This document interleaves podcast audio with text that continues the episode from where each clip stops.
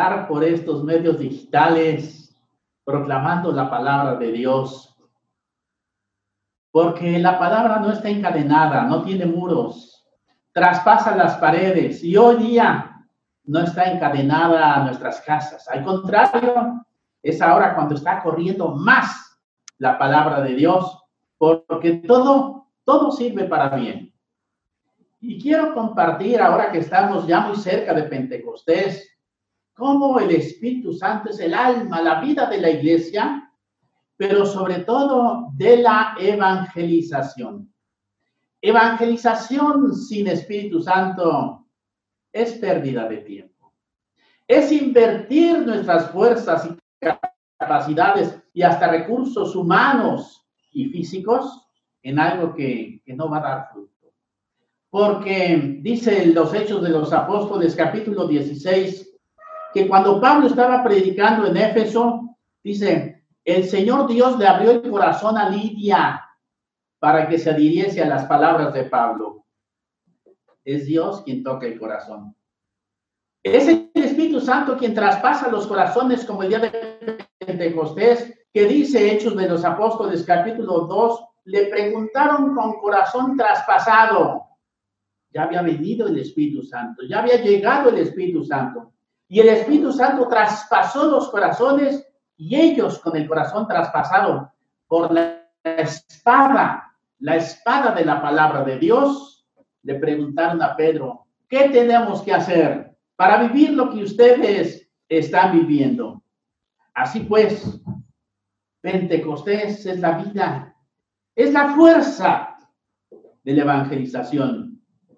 Por eso dice San Pablo en Romanos 1.16, no me avergüenzo del Evangelio, que es dinamis, de allí viene la palabra dinamita, fuerza de Dios para la salvación de todo el que cree. Porque Dios quiso, 1 Corintios 1:21, salvar a los hombres por la sencillez de la predicación, pero una predicación con la dinamis del Espíritu Santo y con la parresía del Espíritu Santo.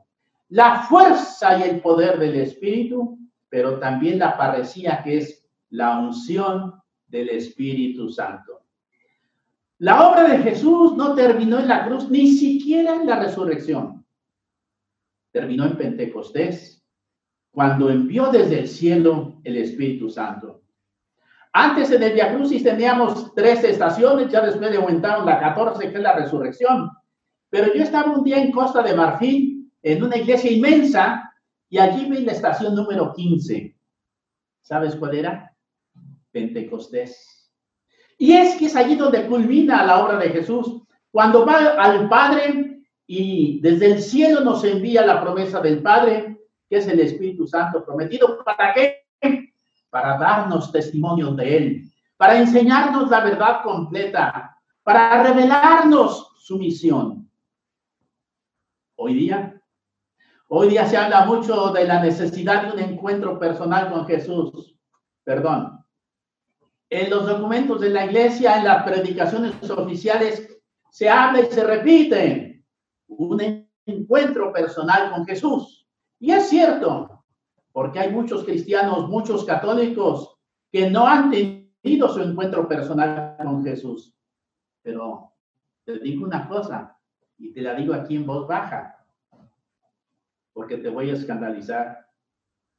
No basta el encuentro con Jesús.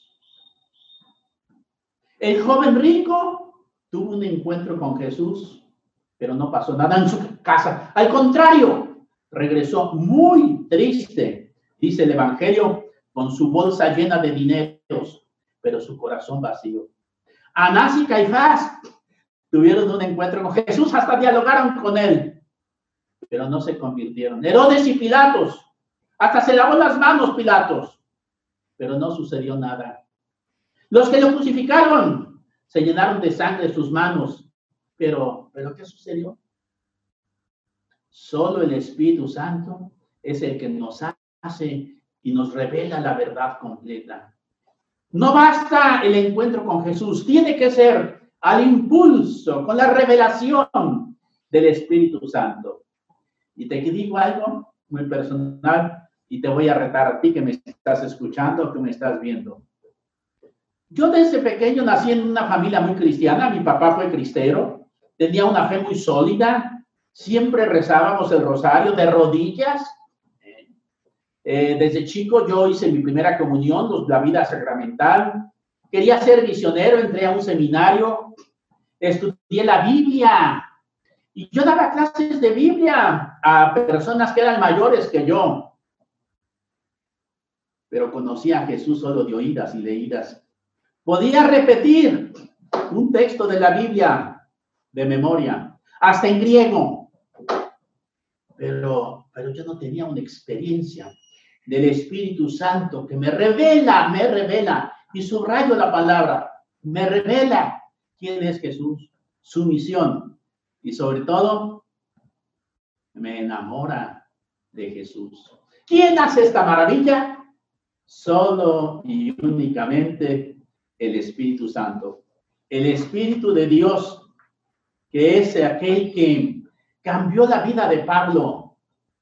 Perseguidor, tiene su encuentro con Jesús en Damasco, afuera de Damasco, pero tiene que ir adentro de la ciudad donde Ananías ora por él y recibe el Espíritu Santo. Es allí donde cambia la vida de Pablo. Y es cuando comienza su misión de ser testigo hasta los confines de la tierra de la salvación gratuita. La conversión de Pablo comenzó en las afueras de Damasco, pero culminó dentro de la ciudad cuando Ananías oró sobre él y recibió el Espíritu Santo. Pedro estaba tres años ya con Jesús.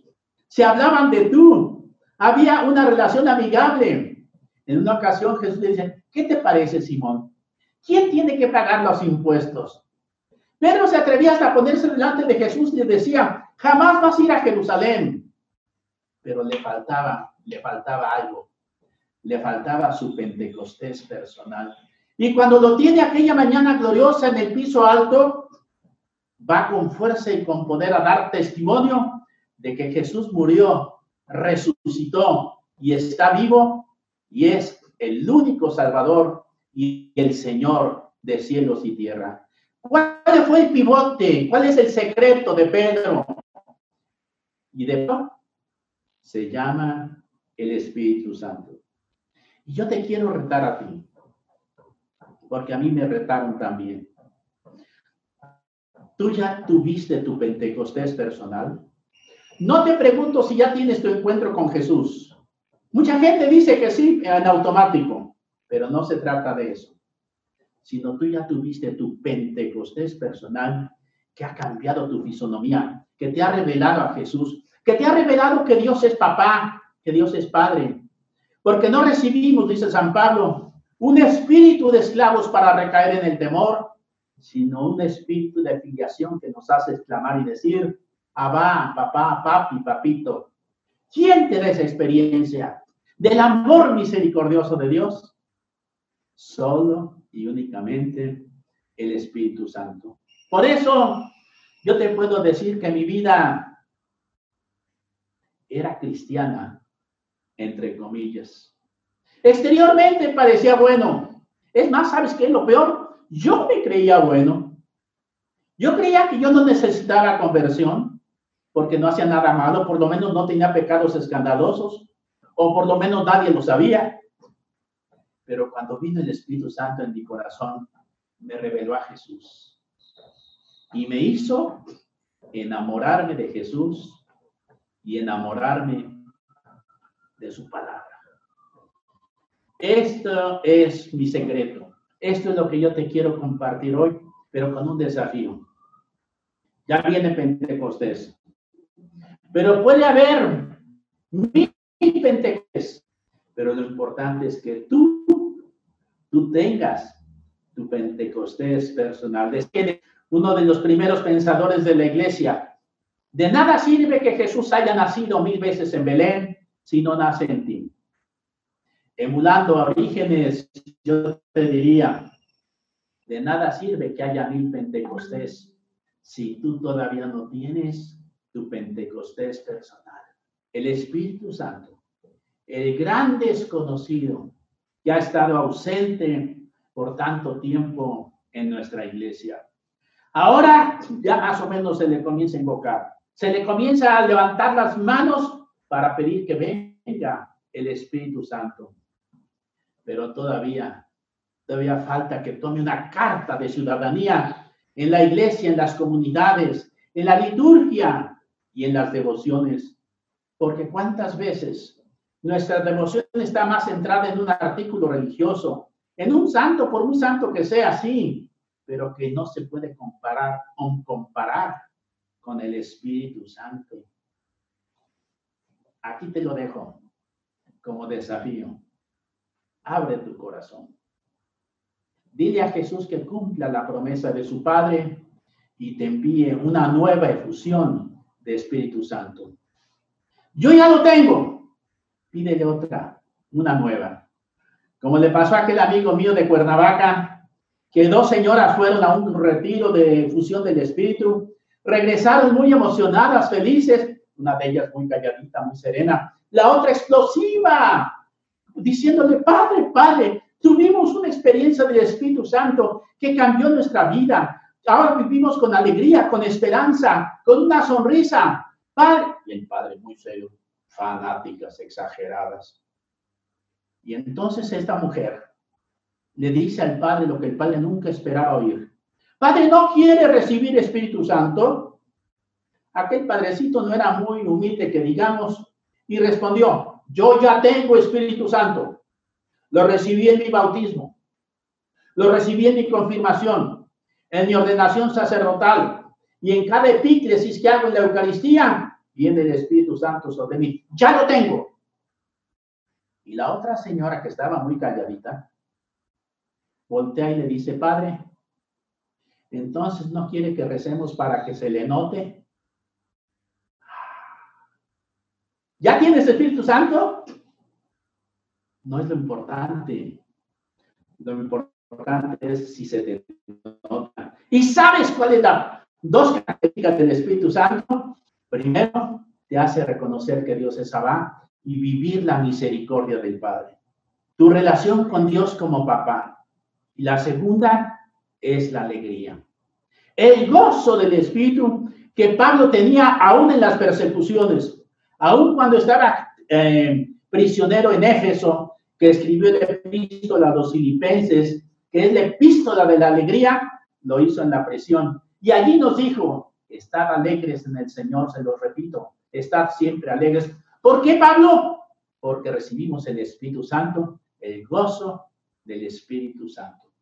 Y tal vez una tercera característica que no puedo olvidar, el servicio. Aquel que tiene el Espíritu Santo comienza a servir el cuerpo de Cristo, comienza a servir a la comunidad y no solo a sus hermanos en la fe, también a los paganos, también fuera de las estructuras de la iglesia, a todo aquel que en el camino ha sido asaltado por ladrones y agoniza allí en el camino. Le dice, aquí está mi burro para llevarte a la posada. Ese hombre, ese hombre estaba lleno de la misericordia de Dios. ¿Por qué? Ese samaritano, porque él antes había experimentado la misericordia de Dios. ¿Y quién le dio este regalo? El Espíritu Santo. Así pues, el Espíritu Santo es el alma de la evangelización. Es la vida, es la fuerza, es el que traspasa los corazones. Tu corazón ya fue traspasado por la espada del Espíritu, que es la palabra de Dios. La espada del Espíritu que traspasa los corazones es la palabra de Dios, pero una palabra inspirada por el Espíritu, ungida con el Espíritu, que tiene la parecía, palabra muy griega, la parecía, la unción, la valentía del Espíritu Santo. Tú, tú ya tuviste este Pentecostés personal. Si no, esta es una buena oportunidad. El que tenga sed, que venga a mí y beba. porque de mi pecho nace un río de agua viva. Y esto lo desea Jesús, hablando del Espíritu Santo, que recibirían los que creyeran en Él.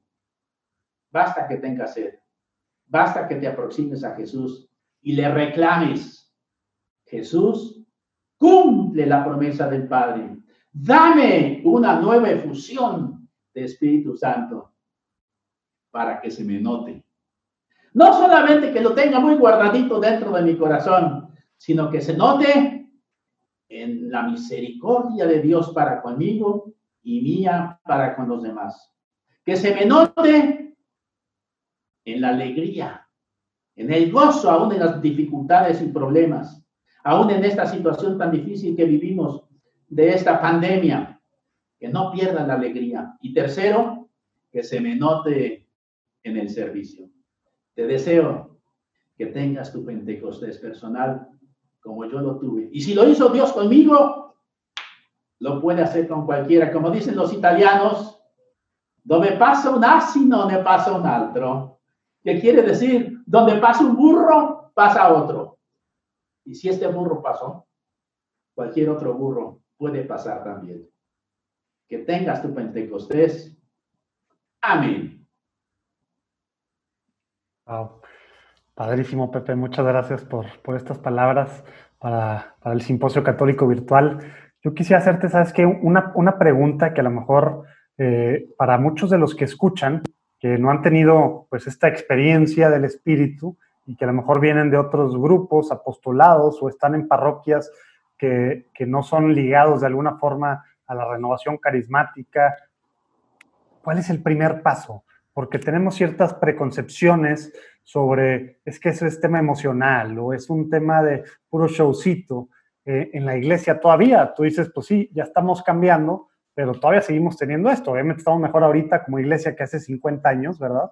Y que hace 60 años, pero todavía el Espíritu Santo, hacerlo vivo sin sentirse raro, es una cosa extraña, ¿no? Entonces, ¿qué le recomiendas tú como primer paso a los que están escuchando que nunca han tenido, es más, ¿qué es bautismo en el Espíritu? ¿Cómo yo ahorita que estoy en mi casa, cómo puedo tener ese primer paso para abrirme? Porque a lo mejor siempre me da pena, pero ahorita estoy yo solo en mi casa, entonces a lo mejor ahorita si te escucho, si me platicas un poquito de esto, pues empiezo a caminar hacia, hacia abrirme al Espíritu Santo, Pepe. Curiosamente, me recuerdo de una palabra muy repetida por el gran maestro Padre Larrañaga que decía y repetía tantas veces, todo es gracia. Y en eso que tú me estás diciendo, la iniciativa la toma Dios. Dios es el que hace, te hace tener sed, te hace desear, te hace reconocer que te hace falta, te da la humildad para pedirlo y te da la certeza de que Jesús va a cumplir su palabra. Yo no sé qué necesitas hacer. Mejor como cuando un ladrón te va a asaltar, no sé si ya te ha robado algún ladrón, o a lo mejor tú has robado. ¿Qué te dice el ladrón? Manos arriba, para que no te defiendas, para que no vayas a sacar un arma. Hoy también Jesús te dice, manos arriba, no te defiendas, déjame a mí hacerlo. Y yo lo voy a hacer mejor de lo que tú lo haces. Mejor de lo que tú lo haces. Y esto me hace recordar la primera palabra de la Biblia que yo leí Efesios 10, 3:20. Dios tiene poder para realizar todas las cosas incomparablemente mejor de lo que podemos pedir o pensar conforme al poder que actúa en nosotros. Dios lo hace. Él es el protagonista. Tú nomás déjate. Tú nomás levanta los brazos. No te defiendas. No le quieras mejorar la plana. Perdón. No le quieras ayudar a Jesús como Pedro le quería ayudar. No subas a Jerusalén. Como Pedro que lo quería ayudar, saca la espada y le corta la oreja a Malco. No le ayudes al Salvador. No salves al Salvador. Deja que Él te salve, como le dijo Pedro también, Señor, sálvame en aquella tormenta. Pedro sabía nadar, ¿sí o no? Era pescador. Jesús sabía nadar.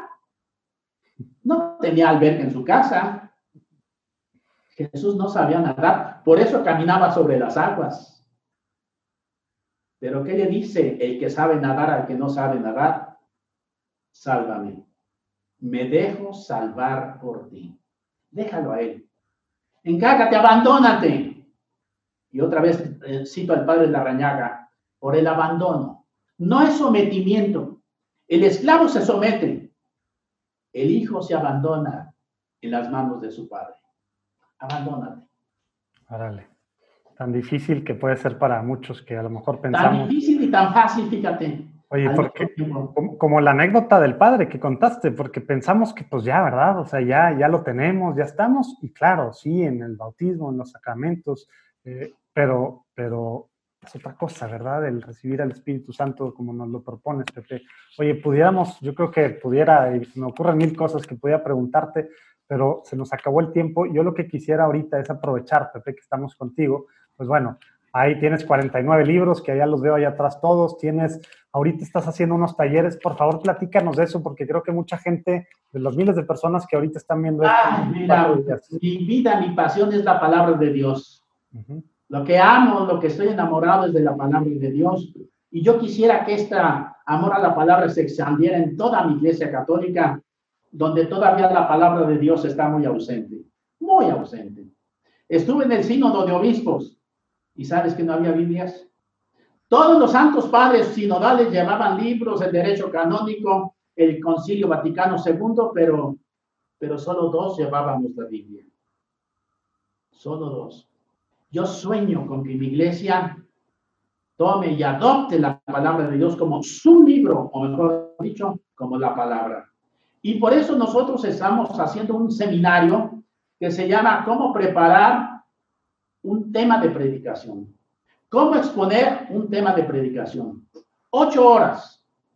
Y esto lo tenemos en nuestra página de internet, evangelización.com, evangelización.com. Ahí lo tienen. Y está disponible para ustedes. Tenemos este 10 sesiones de seminarios. Ya llevamos tres Cupo lleno, porque el pueblo de Dios tiene hambre. Y tenemos otras siete sesiones, cada sesión es solamente para diez personas, porque lo hacemos activo, participativo, de una manera personalizada. Y la gente aprende a evangelizar evangelizando. Porque evangelizar no se aprende sentado leyendo un libro de Pepe Prado, de esos libros que están ahí.